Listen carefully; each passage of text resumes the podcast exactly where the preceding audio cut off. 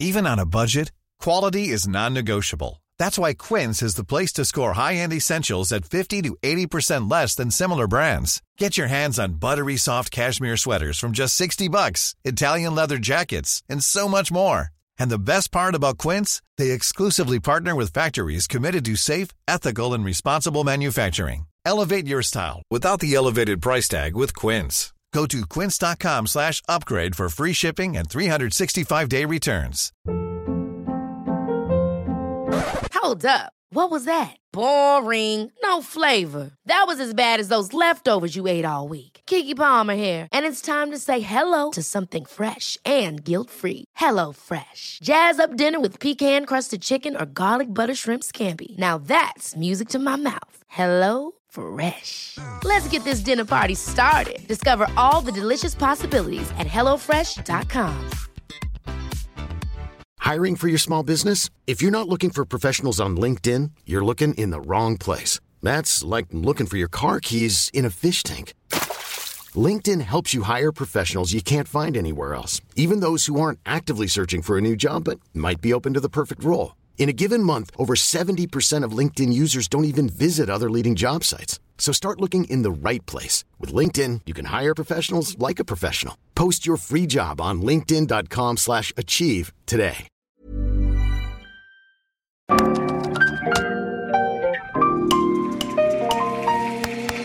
Bienvenidos a Isanaholic, el podcast que amplifica la conversación sobre la cultura de diseño y las industrias creativas a través de sus protagonistas. Soy Jorge Diego Etienne y quiero compartir contigo mi pasión por el diseño con los temas más relevantes en la actualidad y analizando objetos que han hecho historia o están marcando tendencia.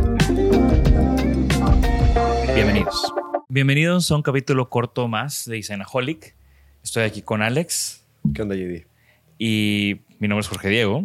Y en estos capítulos cortos lo que nos gusta es platicar de ciertos temas, productos, cosas que nos interesan como diseñadores. Y el tema de hoy es un tema muy relevante, sobre todo en México. Muy, muy, muy relevante, muy, muy mencionado, muy platicado, Muy trillado. en ocasiones polémico. Y el tema es diseño y artesanía.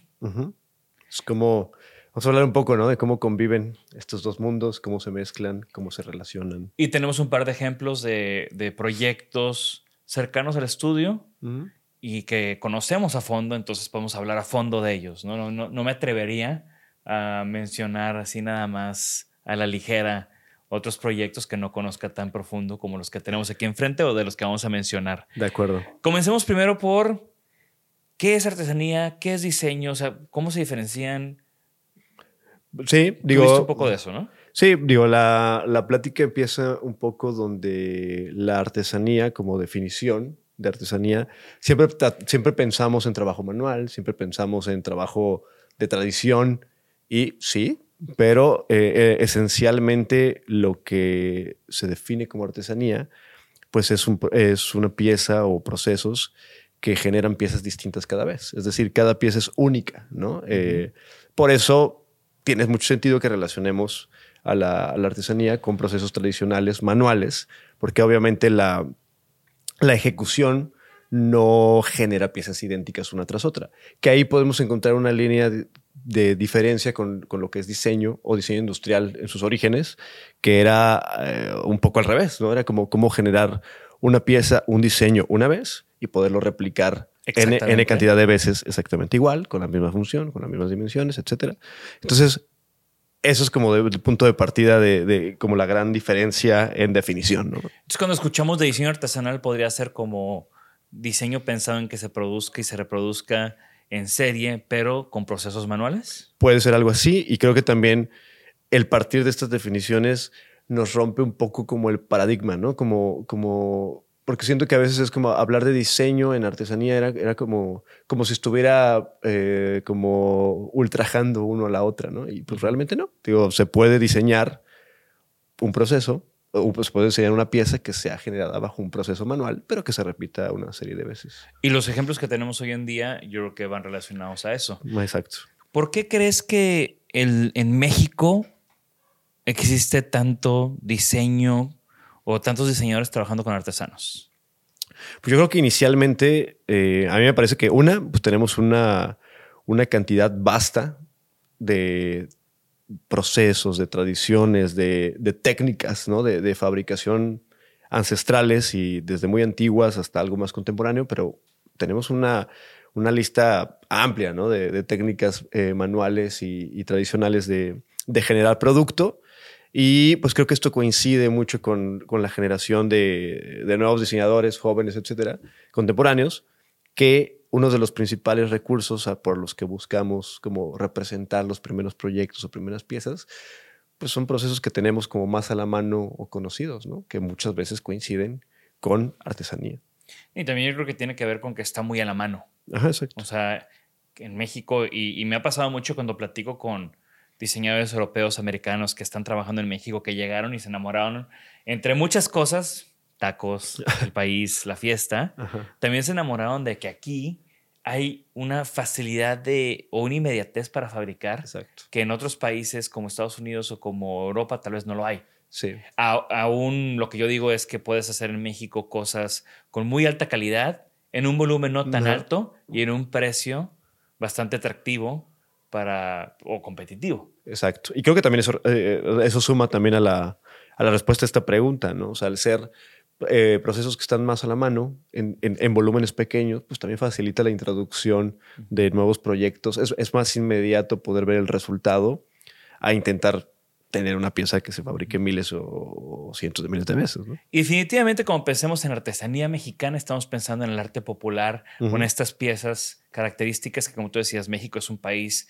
con una gran variedad, con muchísimas culturas coexistiendo, muchísima tradición y eh, pues también eso se representa en la variedad de artesanías. Me acuerdo que hace, hace no mucho, de hecho, cuando estaba la exposición de Colectivo 1050, que es la, de las piezas que vamos a platicar hoy en día, eh, estaba en el Museo de Historia Mexicana y en el, del otro lado está el Museo del Noreste y al mismo tiempo había una exposición de artesanía mexicana de todos lados del país. Y, y, era, pues, era bastante impresionante ver la gran variedad de técnicas, de materiales, de procesos y cómo la cerámica que se hace o, el, las cosas que se hacen en Oaxaca que tienen que ver con, con cerámica, alfarería, es muy diferente a lo que encuentras en otra parte del país, ¿no? Y, así va variando bastante. Y, a veces son tradiciones milenarias, claro. que fueron de las cosas que aprendimos en la exposición de, de Colectivo 1050.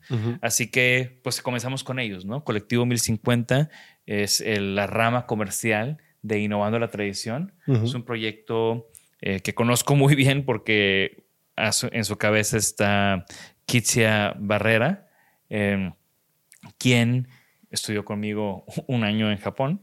Entonces, eh, me tocó cuando estaban a punto de lanzar o terminando este libro de Barro y Fuego, que se los recomiendo bastante, y es este libro de El arte de la alfarería en Oaxaca por Eric Mindling, que al final es como una radiografía de todos los pueblos alfareros de Oaxaca, las características de cada uno, los procesos que usan y también pues las tipologías, ¿no? O sea, ¿por qué en cierto pueblo se hace, se hace la misma olla de una forma que se hace en otro, ¿no? ¿Cómo cambia la composición de la arcilla? ¿Cómo cambian los procesos que utilizan? Y al final también eh, Colectivo 1050 pues tiene piezas que como este que es el, florero Bartolo, em, hecho con barro negro, que pues lo siguen comercializando y lo siguen como, de alguna manera, Colectivo 1050 ha hecho una gran labor de reinsertar estas piezas artesanales en contextos contemporáneos. Y lo hacen con muchísima pasión y lo hacen también bastante responsablemente, que es una de las, de los, de las cosas claves del diseño de la artesanía. Eh, tú vas a una zona maco, tú vas a una lonja mercantil, estos mercados que hacen en, la Ciudad de México, y siempre te vas a topar con Colectivo 1050 y siempre van a estar vendiendo como pan caliente, lo cual es bastante bueno para mantener viva la tradición. De acuerdo. Eh, otro de los proyectos que vamos a hablar hoy en día o que tenemos aquí presentes son, tenemos ahí una variedad de piezas de diario. De diario. Que es un proyecto que yo creo que nos encanta. ¿Podríamos coincidir en eso? Somos, somos muy fans. Lamentablemente, bueno, no lamentablemente, pero es un hecho de que Diario ya no existe. Eh, Moisés Hernández, gran amigo, el diseñador que encabezaba el proyecto, emigró a Estados Unidos, fue reclutado ni más ni menos que por Apple. Entonces, como diseñador de color, digo, los que conocen diario, pues verán que definitivamente sí es una expertise de, Moisés el tema del color. Aquí tenemos algunos manteles eh, de las últimas piezas que hicieron, unos tarritos de cerámica, tenemos algunos juguetes, un, yoyo eh, torneado en, madera. Y este fue un proyecto, o sea, diario comenzó como un proyecto que, que fue la tesis de Moisés cuando estudiaba en ECAL a mí me, sorprende bastante porque me pasó algo similar cuando yo estaba en Holanda. Cuando yo estaba en Holanda fue que diseñé el, el molcajete, el Mocaware para Tupperware. Siento que pasa algo cuando te vas de México que extrañas y en, ese, en esa nostalgia mexicana pues, te, reconectas, de reconectas y te brota y diseñas cosas mexicanas. ¿no? Entonces, así nació el proyecto. Eh, Moisés empezó a, a, buscar estos objetos del diario que ya se, que, y, y en talleres que ya los producían para de alguna manera hacer como un pequeño gesto, una pequeña edición. Eh, edición no en cuanto a volumen, sino en editar el diseño original eh, con esos colores. Entonces, como una, es una cosa como suizo-mexa, bastante interesante. Y, así fue como comenzó Diario. Eh, ha de haber sido 2014, 2015, por ahí, no estoy seguro. Y, y bueno, tuvo muchísimo éxito. al final, pues como te digo, es una marca que ya no, ya no sigue operando, pero esa relación o esa manera de Moisés de buscar, investigar, entender un proceso y una artesanía para antes de querer ingerir en ella. Claro. Entonces, todas estas piezas son verdaderas colaboraciones que parten de cómo entiendo lo que tú ya haces y sumo en lugar de cómo te tomo como mano de obra. Claro que, para mí es algo súper, súper interesante. Otros dos proyectos que ahorita aquí no tenemos piezas de ellos, pero los conocemos muy bien, son, eh, comencemos por el proyecto de BU, que son estos tapetes que Marisol Centeno eh, fabrica, o la marca es BU, comenzó fabricando estos tapetes en, en Oaxaca, en un pueblo que, se, que, que, ya tenía una larga tradición de hacer tapetes. Marisol tiene comenzó con esta investigación igual del proceso de la historia de la artesanía y cómo a través del diseño podía como combinar esos procesos y, y estos artesanos con sus diseños para generar una marca que hasta la fecha sigue siendo bastante, bastante exitosa. Claro, que es una referencia completamente de este ejemplo, ¿no? De la combinación de, de la artesanía y con, un, con una dirección de diseño. Sí, y de una manera responsable. O sea, Marisol, hace, me acuerdo que cuando Villu cumplió, no me acuerdo cuántos años, sacaron como un reporte de todo lo que estaban haciendo, porque no es nada más colaboro responsablemente, es también cómo puedo ayudar a, en temas de sustentabilidad, en temas de eh, sociales. Es lo que te iba a preguntar. Mencionaste ya un par de veces que, que sea esta como colaboración o este trabajo responsable. ¿Cómo definirías tú eh, el trabajo responsable de, un diseñador, de un equipo de diseño, interviniendo y colaborando con, artesanos. Yo creo que debe ser un win-win para empezar. O sea, debemos de verlos más como socios que como proveedores. Que como herramienta. Exacto. Y también entender su contexto, entender de dónde vienen y hacia dónde quieren ir. Porque luego nosotros tenemos una mentalidad muy diferente. Creo que nos ha pasado en algunos proyectos. Donde te emocionas porque ya tienes un pedido enorme y llegas con el artesano y el artesano no quiere, no quiere acelerar su ritmo de vida. En algunos casos, ¿no? es difícil generalizar y este la verdad es que es, un tema, es un tema complicado, pero los contextos son muy diferentes, los estilos de vida son muy diferentes. Entonces es como entender verdaderamente cómo el artesano vive y cómo le puedes aportar valor a él. Sí, creo que, o sea, lo defines bien como, como este win-win porque debe existir el conocimiento del contexto, pero una negociación, ¿no? Y me refiero no a una negociación solamente de dinero, sino una negociación de, los términos y de la manera de llevar la colaboración. Creo que ahí es donde se, difumina un poco cuando, cuando llega eh, un agente externo a los artesanos y quiere imponer, ¿no? Que creo que eso es donde, donde más se nota un desfase de, de, la, de la misión de los proyectos, ¿no?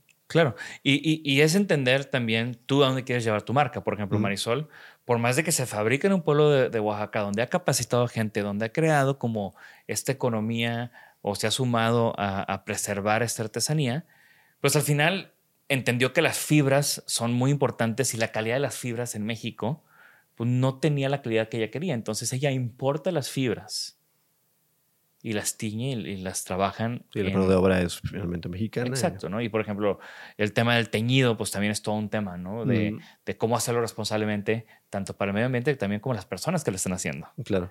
Eh, porque en, algunos, en, en, algunas formas puede llegar a ser pues, bastante tóxico y malo para el medio ambiente. De acuerdo. Y el cuarto ejemplo del que quiero platicar o que platiquemos hoy, cuando en, el tema de artesanía y diseño, eh, que seguro hay muchos muy buenos, pero estos cuatro son los que, como decíamos, ¿no? los que tenemos más cercanos a nosotros y los que podemos hablar con mucha seguridad. El cuarto ejemplo es The Chair That Rocks. Es un proyecto de José Lao, curiosamente esposo de Marisol.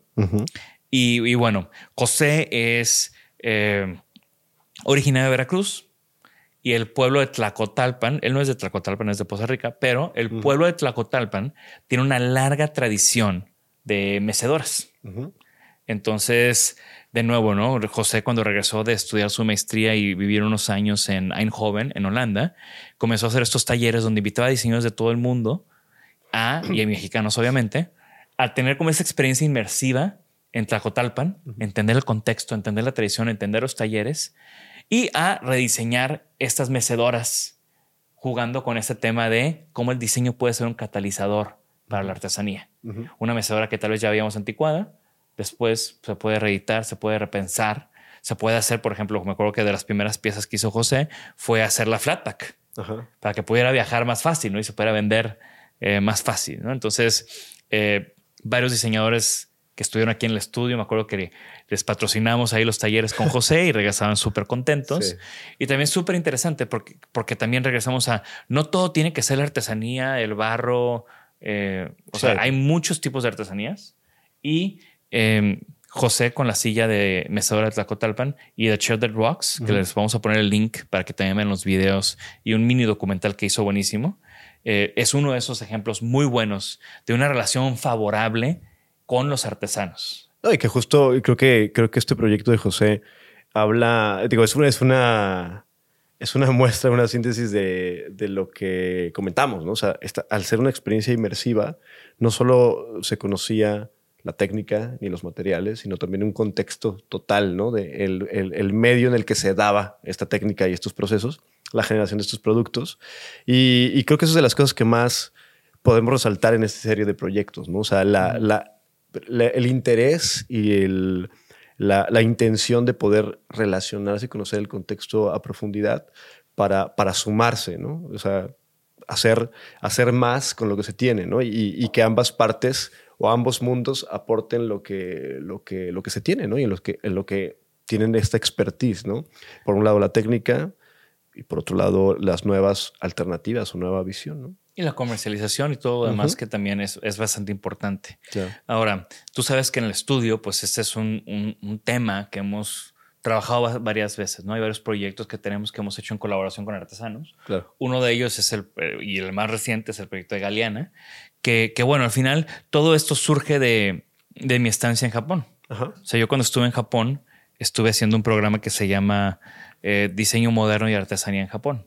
Y justamente estábamos explorando esta intersección entre el diseño moderno y la artesanía y cómo en Japón lo tienen tan dominado. Y digo, fue un año de investigación, experimentación y conocer y visitar muchos talleres pero al final creo que hay varios componentes interesantes que, me traje a México y, son como parte de esta lógica de los planteamientos que hemos hecho en, esta conversación, ¿no? Por ejemplo, el tema de la artesanía debe de ser vigente o, un objeto debe de ser vigente en la vida contemporánea de la gente. Entonces, mucho de lo que ha pasado con la artesanía mexicana es de que los objetos se han quedado un poco anticuados, ¿no? O sea, lamentablemente digo, es una realidad que pues ya las casas mexicanas es un porcentaje muy pequeño el que sigue usando un comal de barro. Claro. ¿Ok? Por, por la vida moderna y la vida contemporánea. Eh, y así un sinfín de objetos, ¿no? Piensen ustedes cuántos objetos conocemos de barro, de, de, procesos artesanales que realmente usemos todos los días en nuestras vidas. Sí, Entonces, al quedarse anticuados, pues pierden valor. Pierden valor no, no económico, sino valor como nuestras vidas. Sí, porque se, se, desconectan a veces por formato, o sea, el formato en el que están hechos, dimensiones, material, transportación, se desconectan de lo que entendemos como una vida más actual. Y se convierten en algo decorativo o en algo, en un novelty, por decirlo así. A cambio de en Japón, donde la gente joven sigue comprando su cerámica porque es súper importante para ellos, porque la ceremonia del té sigue siendo vigente. Entonces, eh, y también ha habido muchos ejemplos donde modernizan artesanías, utilizan procesos artesanales para generar productos contemporáneos. Y justamente es eso en donde a mí me ha interesado insertarme o donde creo que estos proyectos están insertando. Están trayendo, están actualizando cosas artesanales y le están poniendo en un contexto contemporáneo. De acuerdo. tengo un tapete de Marisol. Aquí en el estudio usamos todos los días las tazas de Moisés. este florero Bartolo en mi casa siempre tiene flores. Eh, yo, que soy bien fan del yoyo de diario. El fin de semana fuiste a mi casa y te tomaste un mezcal en el tarrito de Moisés. Y ni se digan los manteles, ¿no? Que también los uso casi todos los días. Entonces, es ese tipo de ejemplos de productos y proyectos que están manteniendo viva la artesanía en México y que yo los considero sumamente importantes. Y que también por eso el proyecto de Galeana, donde estamos trabajando, y les vamos a poner el link para que lo conozcan los que no lo conocen, estamos trabajando con Alabastro en, de Galeana, Nuevo León, donde es una artesanía que se está perdiendo. Y se estaba perdiendo porque los artesanos y productores pues, no han podido generar un producto pues, un poco más actual. Sí, y el contexto, el contexto social no es favorable. Eh, económico no les, no les ha favorecido tampoco. Entonces ahí es donde nosotros entramos como diseñadores queriendo generar o ser este catalizador para generar más valor o mayor valor a través del diseño a estos procesos artesanales, a esos artesanos y esos talleres y también pues generando productos que puedan eh, trascender inclusive a México, ¿no? Ya hemos vendido varias piezas de Galeana en, fuera del país. Sí, a mí una de las cosas que, que me parece como más destacable de este, de este tema es que creo que también nosotros siendo diseñadores de, contemporáneos, el utilizar la artesanía para, para proyectar y plasmar eh, ideas y nuevos productos, creo que el producto termina siendo un pretexto, ¿no? Para, para conocer. O la tipología. Ajá, la tipología termina siendo un pretexto para conocer y valorar mucho que hay detrás, ¿no? O sea, el valor de un producto, como sabemos, pues es, relativo, ¿no? En, la economía, el, valor que tiene algo pues es relativo a quién lo desea, quién lo valora, quién lo necesita, ¿no? Y creo que el tema de la artesanía y el diseño insertado en la artesanía o trabajando en conjunto le da este, este significado, ¿no? Donde el producto no solo vale por lo que es y por lo que funciona, sino por lo que tiene de historia detrás y, lo que puedes conocer a través de un producto, ¿no? O sea, nosotros hemos eh, eh, estos, estos proyectos porque son muy cercanos y los conocemos a detalle, pero hemos llegado a conocer historias muy importantes a través de un producto, ¿no? O sea, el, primer contacto es un producto y de ahí ha desembocado en conocer mucho, mucho del fondo de lo que sucede en cierta comunidad, en cierta región del país. Con cierta... Que eso es lo que veíamos mucho en la exposición de, de, Barro y Fuego. o sea, toda la historia que cargan esos objetos que a veces vienen desde, o sea, desde los pueblos indígenas antes de la conquista, tienen, o sea, estas tradiciones realmente son milenarias en algunos casos. Así que bueno, creo que este capítulo corto no fue tan corto, pero es un tema muy vasto. Eh, creo que cada uno de estos proyectos se merecen un capítulo corto o bueno, pronto tendré a Marisol de seguro en el, en el podcast, pronto tendré a José eh, y en fin. Recuerden que esta es una conversación que queremos seguir en nuestro canal de YouTube y en nuestras redes sociales, así que dejen sus comentarios. ¿Qué proyectos de artesanía y diseño conocen? ¿Cuál es, en su opinión, una de las problemáticas del, diseño, de artesanía en México. Eh, el foro está abierto. De acuerdo, y pues sí, digo, a acercarnos más, ¿no? A conocer eh, técnicas y, distintas versiones y formatos de artesanía que, con las que hay, que hay demasiadas. Y obviamente los proyectos que tienen que ver con diseño, pues con, con más, con mayor razón, ¿no? Excelente. Entonces yo soy Jorge Diego Etienne. Muchas gracias por acompañarnos. Y yo soy Alex Hernández. Hasta la próxima. Gracias por escucharnos. Por favor, suscríbanse al podcast y síganos en nuestras redes. Nos pueden encontrar como Isanaholic MX. Y para que la conversación continúe, deja tu comentario. Me interesa mucho conocer tu opinión. También te puedes registrar a las 5 de la semana un newsletter con lo más relevante del diseño, arte y arquitectura directo en tu mail. Mi nombre es Jorge Diego Etienne y esto fue Isanaholic.